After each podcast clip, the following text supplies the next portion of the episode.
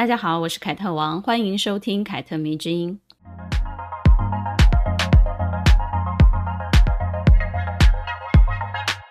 经营了快十年的时尚社群粉丝页，经常就有人问我关于风格的问题，比如怎么样穿才能够显得有个性？不想一味追逐流行，可是又不知道自己适合什么，想要变成优雅的女人，但是觉得好难呐、啊。嗯，诸如此类的各种相关的问题，经常呢就会出现在我的后台。只是我觉得自己好像也没有什么资格指点江山。呵呵即便我曾经是一个化妆造型师，因为我觉得关于风格啊，适合穿什么样的衣服这件事情啊，真的没有一蹴可及的方式，它没有捷径的。嗯，很多呢，包含我在内的那些女孩子们，其实都是一步一步的摸索出来的。我想，如果你真的想要帮自己创造出属于自己的穿衣风格，以及打造自己对外的形象，透过一些尝试，我觉得是必要的。从发型、妆容。服饰这三个领域呢，去试试看自己想驾驭的，或者是你喜欢的类型。翻车也没有关系，因为只有你自己试过了，你才会知道哦，那些是会让我翻车的，这些是会让我看起来自然的。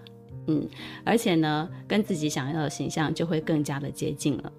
例如呢，我自己就非常喜欢变换发型，但是并并不是每一次换发型都是很成功的。我一开始也非常的喜欢追逐流行，但是后来也发现自己适合的、喜欢的风格大概就是那几个，嗯，只是呢，外表的管理相对的简单。我相信每个女孩子只要有心去经营，透过健身啊、减肥啊、化妆啊，然后稍微投资一点点行头，其实你能够帮自己打造的。很不错了，我觉得。可是重点来喽，如果你真的想要变成一个优雅的女人，哇，我觉得这个就有一点难度了。这个真的就是需要修炼的。关于优雅，我想每个人应该都有自己认为应该要符合的条件。有的人就觉得啊，嗯，谈吐要有教养，动作要轻柔，笑不能露齿。衣服呢，也不能够过度的暴露，要端庄，并且呢，要培养像钢琴啊、绘画啊、芭蕾啊、画艺啊、茶道等等的那种才艺。所谓的淑女养成教育，大概就是行为举止、形象优雅的一种象征。我虽然不否认这些外在的行为，或者是那些形象管理是可以培养优雅气质的，但是。我遇过呵呵 一些在外表或者是形象上面气或者是气质上面啊、可以被称作优雅的女人，但是她们的心地却不怎么善良。呵 呵于是呢，我就开始发现了，外在或者是行为举止的优雅是可以批量被制造出来的，但是优雅的底蕴却很不容易养成。嗯，这是一个重点。为什么呢？因为这真的需要一个人打从内心有良善的思想，甚至呢，这种正向的、善良的、温暖的、坚强的性格，其实是需要遭受一些命运的考验，它才能够彰显出来的。在风平浪静、岁月静好的时候，你想要保持一些优雅，我觉得没有什么难度啦。但是当生活的磨难接踵而来的时候呢，一个女人还能够保持正向的、善良的、温暖的、坚强的性格。那才配称作真正的优雅。我甚至可以大胆地告诉你，只有外在优雅的人一定会让你感觉到假。但如果一个人的内心优雅，他只要把自己收拾得干干净净的，就可以展现那一种真实的、令人感到愉悦的优雅气质了。这也是我对优雅的定义。除了外表、谈吐、行为举止，最重要的其实是一个人内心的所思所想。在遭逢挫折的时候呢，他呈现出来的那一种积极乐观面对人生的态度，而且这种态度是完全可以感染他身边的那些人。很多人在挫折面前是完全顾不得优雅这件事情的，同时他也丧失了良知。看起来优雅相对很简单，比较容易，但是如果你真的想要一生优雅，你得和自己的命运正面的对抗。如果要我在荧光幕前面选择一位优雅的代名词，那奥黛丽·赫本绝对是第一个人选。就像如果你要选一位性感的代名词的话，那梦露就会是我的选择一样。在二零年代开始到六零年代这三四十年当中呢，好莱坞出现了大量的女演员、女明星，那真的是一个黄金时代啊！因为所有的女演员的风格几乎都没有重叠的，而且呢，每一个你叫得出名字的人，也都真的具备他们所代表的那种风格的美貌跟才华。但是，呵 呵传闻八卦像奥黛丽·赫本这么干净的，我觉得就很少了。在好莱坞这样的名利场啊，你想要保持很好的名声，其实是有一点难度的。每一个女明星多多少少都有一些八卦传言啊，比如说哦，脾气不好啦，耍大牌、大头症啊，酗酒啊，抽烟啊，私生活很乱，等等等等。谁看谁不顺眼这种事情啊，也是司空见惯的。但是奥黛丽·赫本呢，就像台湾的志玲姐姐一样，每个人说起她只会夸她很很好。嗯，最最最最最严重的八卦，也不过就是她曾经离过两次婚而已。而这两次的离婚，也不是因为她出轨，或者是她自己的演艺事业，呃，专注在自己的演艺事业当中，然后忽略了照顾家庭这件事情。没有，完全相反。奥黛丽·赫本在两次的婚姻里面呢，都是在事业和家庭当中呢，做出了选择家庭的决定。如果带入我们这个时代鼓吹的女性意识啊，很多人恐怕就要说：奥黛丽·赫本啊，你怎么可以这么傻呢？怎么可以放弃自己的演艺事业呢？女人要有自己的事业才有底气啊！巴拉巴拉巴拉巴拉巴拉哈，你一定会听到这种很多这种话。我想呢，诸如此类的话，你们在网络的文章上面应该就听得不少了哈。不能说这些说法是错的，但如果要把这些说法硬是套在每一个女人身上，那就违背了鼓励女人拥有自我、选择拥有自己的工作这种自主性的美意了。因为每个人的人生境遇其实是不一样的，不一样的境遇会使她做出不一样的决定。所以我常告诉我的读者们，不管你们要做职业妇女也好，还是家庭主妇也罢，只要这个。选择是你自己思考过的啊、这个决定是你思考过的，而且是你当下最想做的事情，那就不要管别人如何去评价你。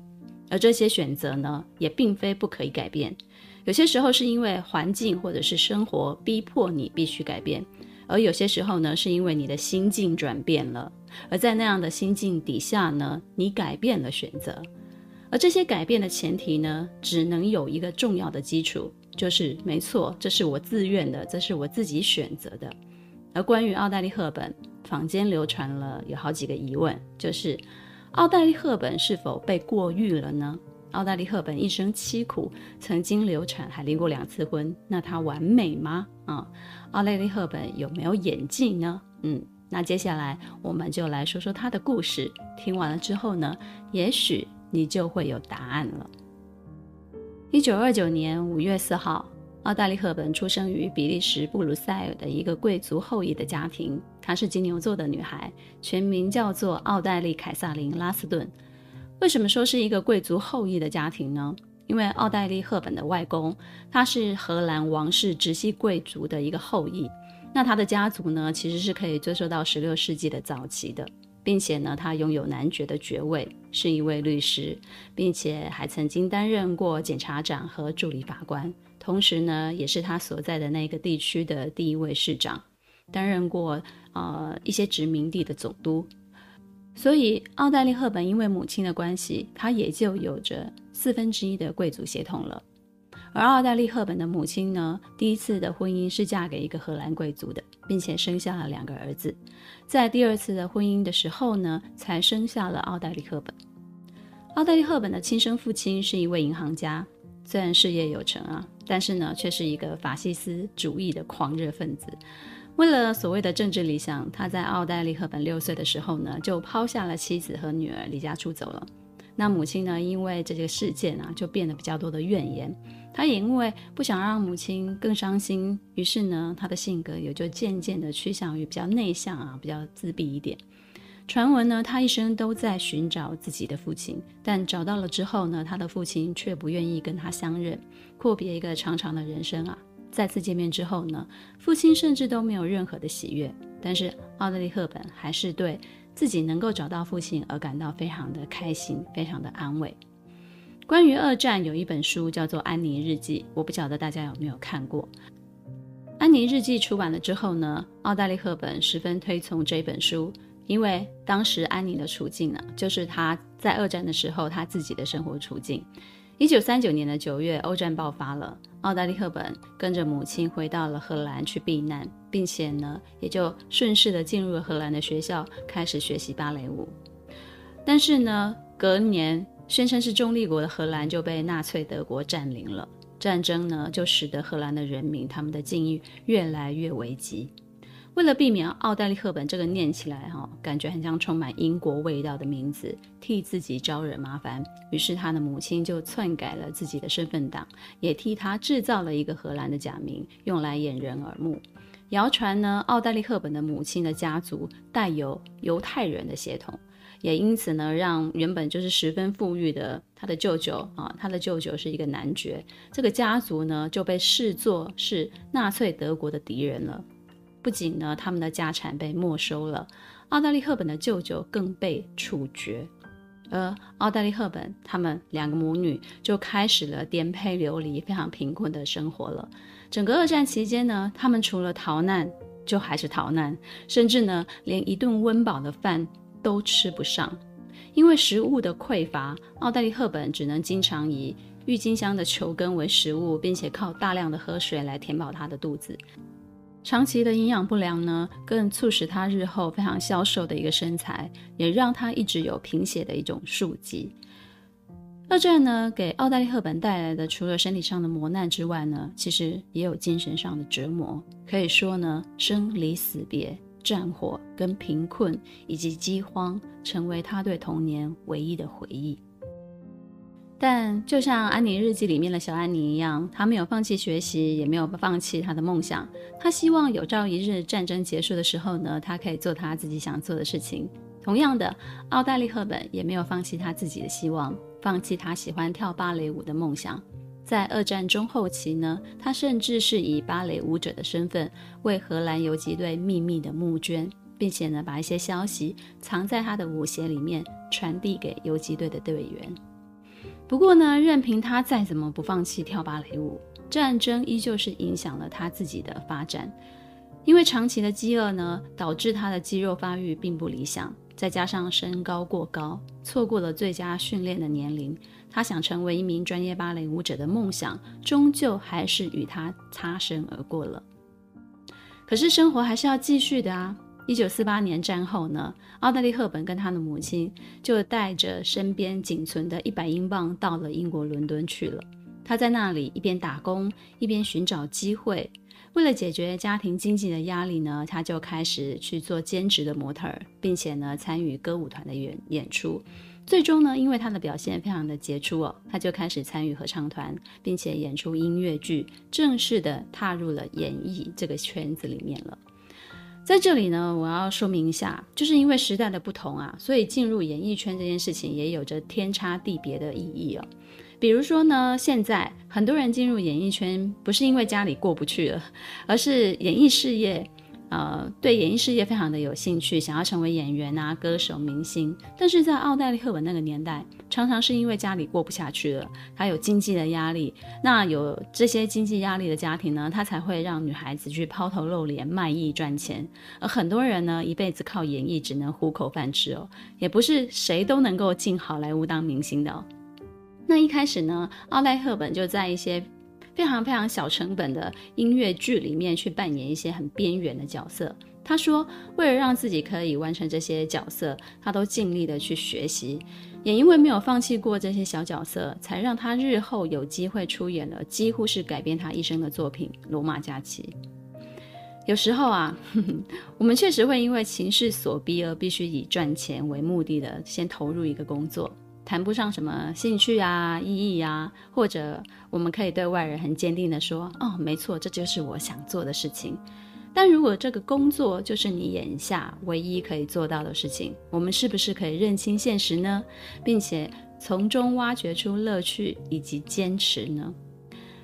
不晓得你们还记得我前面所分享的我对于优雅的定义吗？嗯，当生活的磨难接踵而来的时候，一个女人还能保持正向的、善良的、温暖的、坚强的性格，那才配称作真正的优雅。你在奥黛丽·赫本整个成长的过程当中，你你回想一下我刚刚讲的，她遭遇了被抛弃，遭遇了战争、贫困、病痛、饥荒，但是她依然选择积极的去面对她自己的人生。我觉得光是这一点，就是很多很多很多人做不到的了。也许你和我成长于和平时代，都没有办法去想象战争会如何一点一点地夺去人对生命的希望，夺去人跟人之间的那种信任跟诚恳。想要维持正向的、善良的、温暖的、坚强的性格，其实是很难的，是很需要坚持的。一九五一年，奥黛丽·赫本第一次在英国电影《天堂里的笑声》露脸了，饰演一位非常甜美的卖烟的女孩。从此呢，她就成为一名电影演员，开始参与电影的演出。在一次去法国取景的拍摄当中呢，她跟法国女作家克莱特夫人相识。这位传奇的女作家呢，认为奥黛丽·赫本的形象跟她的气质哦，非常适合演出自己的作品《金粉世家》的女主角，于是呢，就邀请了奥黛丽·赫本来到百老汇参加舞台剧的演出。《金粉世家》呢，最终在百老汇演出了两百一十九场，成功的演出让奥黛丽·赫本抱回了托尼奖最佳女主角奖。同时呢，之前合作过的导演就推荐他去参加了《罗马假期》的试镜，拿下了安妮公主这个角色。我不晓得大家有没有看过《罗马假期》这一部黑白的老电影。其实这一部电影蛮有女性独立意识的哦。哪怕用现代的眼光来看呢，剧中的安妮公主也是一个很有意思的角色。她是欧洲的某个国家的公主，因为出访来到了罗马。却因为讨厌皇家的非常多的繁文缛节，于是她就在夜里逃跑了，去享受一个人的自由自在的时刻。因为公主出访啊，世界各地的记者也就纷纷的涌入罗马。其中有一名小记者意外的跟公主相遇了，成为他在罗马的导游跟玩伴，开始了一日的假期。电影里面呢，就集结了所有女性很爱的那种元素，比如说换发型啦、换衣服啊、换造型啊，跟一位高大、长相好看、举止有礼的男性一起体验生活里未曾体验过的那些事情。我觉得这种剧情安排啊，到了今天其实依然是可以在很多的大小荧幕上面看到的，尤其是女主角的变装秀，这是很多女孩子很喜欢看的，百看不厌啊。而著名的赫本头，也就是。没上刘海的一个短发，也是因为这部戏而风靡了全世界。如果你看过一部韩国的电影叫做《重返二十岁》，里边的那个老奶奶回到年轻的时候呢，她就拿着奥黛丽·赫本的照片去美容院换发型，她换的就是那个赫本头，也就是《罗马假期》里面的奥黛丽·赫本换的那个发型，穿的呢也跟《罗马假期》里面奥黛丽·赫本的造型非常的类似。《罗马假期》呢是一部非常轻松的爱情电影。小记者呢，原本是想要利用公主，然后出一个独家的报道，所以呢，他就串通了摄影师，拍下了游历罗马的那些公主的照片。但是后来呢，却因为阴错阳差爱上了公主，放弃了这个坏心思，转而呢，就把这些照片送给她了。而公主呢，也因为这一日的罗马游，渐渐的就明白自己身为公主的责任跟义务，重返了大使馆，重新正视了自己的身份。担负起了自己的职责，并没有为爱情跟自由就抛弃了自己应该要面对的事情。他与小记者两个人分开了，各自的回到了各自的生活里面去。当我们在谈女性自主或者是自由的时候呢，常常会落入一个陷阱里面，就是追求自由跟自主比什么都重要。但是真的是这样吗？如果你追求的自主跟自由只是成为你逃避去承担原本该是你要承担的责任代价的话，那这样的自主跟自由还是真正的自主跟自由吗？关于这一点，很值得我们花一点心思去想想看。我很喜欢这一部电影的结尾哦，他没有强行的让小记者跟他的公主啊突破身份的樊篱而在一起，他们相爱过，却因为了解而分开了。所以啊。这种不落俗套的结局，才能够让《罗马假期》成为经典的电影。因为成功出演了纯真又充满正向力量的安妮公主之后呢，就让奥黛丽·赫本抱回了自己的第一座小金人了。一九五四年，她凭借《罗马假期》获得了第二十六届奥斯卡最佳女主角。那一年，她才二十五岁啊，可以说她初次在好莱坞露脸，她就得到肯定了。有时候，真的很难说清楚，一部电影成就了一个演员，还是一个演员成就了一部电影。但从此之后呢，凡是提到奥黛丽·赫本，大家就都会想到那一个罗马城中天真俏皮的公主安妮。当然啊。成为奥黛丽·赫本印记的角色，随着她在好莱坞发光发热，也开始多了起来。罗马假期之后呢，她的片约一部接着一部，成为当时的大势女明星了。随后就有《龙凤配》《战争与和平》《甜姐儿》《修女传》等等等，直到了一九六一年。再次以《蒂凡内早餐》里面一个交际花叫做赫利的角色，让大家记住了一个时尚的奥黛丽·赫本。还有那一首经典的主题曲《月河》，是她自己亲口开口唱的哦，大家应该都听过那一首歌。我后来发现日剧有一部日剧叫做《大和拜金女》的人物设定跟剧情的走向有很多就跟《地板内早餐》借鉴的一个地方。女主角呢，都是某一种类型的交际花，出身贫穷，来自乡下，然后到大城市里，唯一的目的呢，就是专门跟有钱人交往，然后希望嫁给他们。但是呢，却都阴错阳差的爱上了一个穷小子，然后呢，重新领悟了爱情跟金钱对自己的重要性。我在看这两部戏的时候呢，我就发现了，不管是奥黛丽·赫本还是松岛菜菜子，他们都具有优雅高贵的气质。这种演员天生自带的一种气场哦，给了他们，即使演一个见钱眼开的绿茶婊，也都不会让观众讨厌，甚至还会觉得啊，好可爱啊！你想象一下，如果换成一个非常美艳的女星来诠释这个拜金女的角色，也许感受就会完全不一样了。原本写这部小说的作者叫做杜鲁门·卡波特，是艺术玛丽莲·梦露来演赫丽这个角色的。但是当时的梦露的经纪人呢，却不要她接演这种交际花啊、应召女郎的角色。只能说这个决定非常的正确。而 奥黛丽·赫本之所以敢接，是因为她当时的丈夫兼经纪人提议。那个时候呢，奥黛丽·赫本刚刚生下儿子，才刚满三个月，然后她就决定重返大荧幕。于是呢，她的丈夫就建议：“哎，你应该接演跟之前完全不一样的角色，来挑战一下自己的演技，拓展一下自己的戏路。”《蒂凡内早餐》的电影跟原著的调性，因为赫本的加入而开始渐渐变得不一样了。赫本的甜美、时髦、纯真、温和，还带有一点波西米亚气质，都让赫丽成为那时候女性的一个流行的指标。电影里面非常轻松啊、悠闲的生活，而且那些漂亮啊、合身的纪梵希的服装，都让人重新感受到了一个全新而且非常时髦的奥黛丽·赫本。而小说的作者杜鲁门·卡波特看完电影的感想就是：哎，赫丽本来应该变得非常的有钱跟丑陋了，可是直到最后，她还是那么的漂亮跟贫穷啊。为什么《蒂凡内早餐》的调性会因为赫本的加入而改变的这么大呢？奥黛丽·赫本生长在战争之中，而且她的童年经历过亲人的死亡，自己也因为疾病而身心饱受折磨。再呢，他还真真实实的体验过饥饿的滋味，没有东西可以吃，必须喝大量的水来充饥，实在没有办法，他连狗粮都吃过。他终身都没有忘记战争带给他颠沛流离的那种感受。于是呢，当他进入演艺圈之后呢，他选择的大多数都是一些非常明媚、非常浪漫，而且带有一些童话色彩的角色，因为他觉得演员对观众有很强的诱导性。美好的电影可以让人们发现生活里面光明的那一面，可以启动人们心里关于善的那种东西。因此呢，尽管《蒂凡内早餐》在女主角的设定上这么的不符合清纯的形象，她那一种清新。温暖的风格依然没有办法被掩盖掉。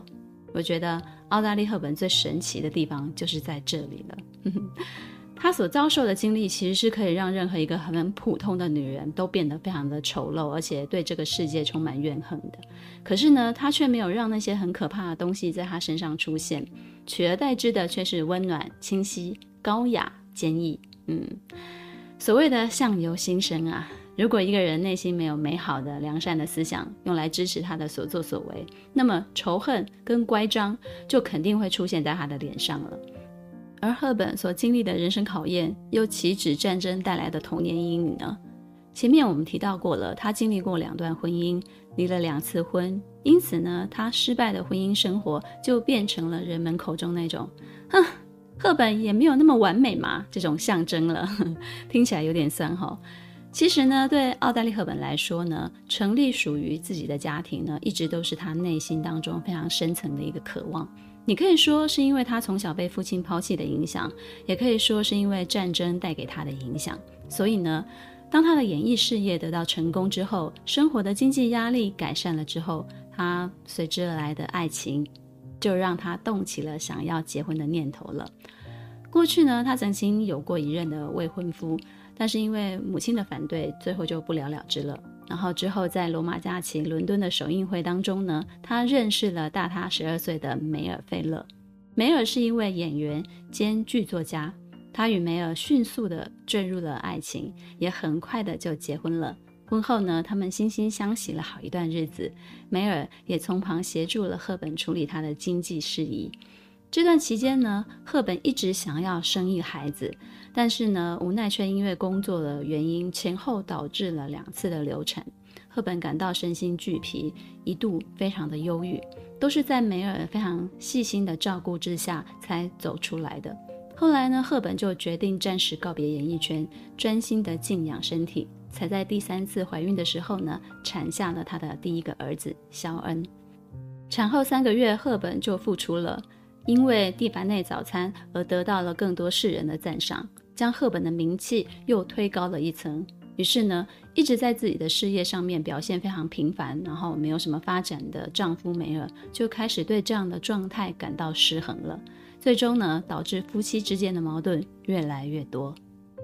为了挽回自己的婚姻，一九六七年，三十八岁、演艺事业势头正好的奥黛丽·赫本宣布息影了，决定回归家庭做一名贤妻良母。但最后，这段婚姻却因为梅尔的出轨画下了句点，他们离婚了，结束了十五年的婚姻生活。在这里啊，我不想用什么女性鸡汤文里面所说的哦，你可以听到的那些论述来评价，因为你一定听过很多人说什么女人的事业比男人强啊，婚姻就会不幸福的等等的这种说法。我不会说这是一个错误的论调，但我也不十分的赞同，因为在我的身边呢，确实存在。妻子的事业大过丈夫，但是两个人依旧是非常幸福美满的这种例子。所以呢，这一切都是事在人为，没有什么一定会怎样的这种说法。再来呢，我也不觉得梅儿有错。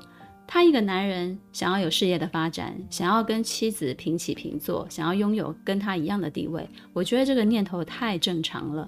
就算你的性别啊、调换，其实女人有些时候也有这样的念头的。但是呢，这种情况并不是赫本她息影了，她从此不再发展事业就可以平复的。只要梅尔一天没有成就，她跟赫本就一天不可能幸福。但奥黛丽·赫本也做了她身为女人可以做的事情，她努力过了，只是结果不如她所愿而已。离婚了之后呢，在一次旅行当中呢，她结识了一位心理医生，叫做安德烈。安德烈小她九岁。奥黛丽·赫本被他的热情打动了，很快的就跟他在瑞士闪婚了。她穿着好友纪梵希为她设计的粉色的小洋装，捧着一束小苍兰，就这样嫁给了安德烈。而这一次呢，奥黛丽·赫本马上就吸引了，完完全全的回归家庭，并且生下了第二个儿子卢卡。她很开心，表示自己不再拍电影了，更喜欢现在在家庭中专心做一个母亲跟妻子的身份。而这次的婚姻只维持了十年，在安德烈多次的出轨中结束了。很多人觉得奥黛丽·赫本为自己的两段婚姻都付出牺牲了很多，但是最终没有得到圆满的结果，而替她感到可惜。但是呢，我却看见了赫本敢爱敢离开的这种勇气。对于爱情、婚姻，她始终勇于追求，但也能做出牺牲。可是，如果真的经营不下去了，她也不会苦苦的纠缠着对方。告诉你，这样的女人才是最强大的，是最优雅的。你根本就不需要替他感到可惜啊！一九八零年，五十一岁的赫本遇到了罗伯特，两个人相濡以沫，度过了最后的人生。晚年的她是真正的息影了，但是呢，却也找到了另外一个需要他的舞台。他致力于关怀饥荒国度的一些儿童们，并且成为了联合国儿童基金会的亲善大使，四处的造访贫困的地区的儿童，并且给予他们帮助以及慰藉。如果你看过年老的时候奥黛丽·赫本的照片，你应该就会明白“岁月从不败美人”的这个说法。她依旧有着那种年轻的时候那种小鹿般清澈的双眼，哪怕她的皱纹让她看起来非常的苍老，但是却依旧非常的优雅慈祥。一九九三年，奥黛丽·赫本因为癌症去世，享年六十四岁。抬棺的是她生前最重要的六个男人。两任的前夫、两个儿子，以及好友纪梵希，还有最终的灵魂伴侣罗伯特。他的大儿子肖恩说：“母亲的一生很成功，每一次的选择都是正确而且高尚的。他先选择了他的事业，然后选择了他的家庭。当我们都长大了之后呢，他又选择了帮助世界那些不幸福的孩子，给予这个社会回报。”听完奥黛丽·赫本的故事之后呢，你还会觉得优雅很难定义吗？还会觉得优雅只存在于外表吗？我想你一定会有一个全新的想法的。关于优雅，凯特迷之音，咱们下次见了。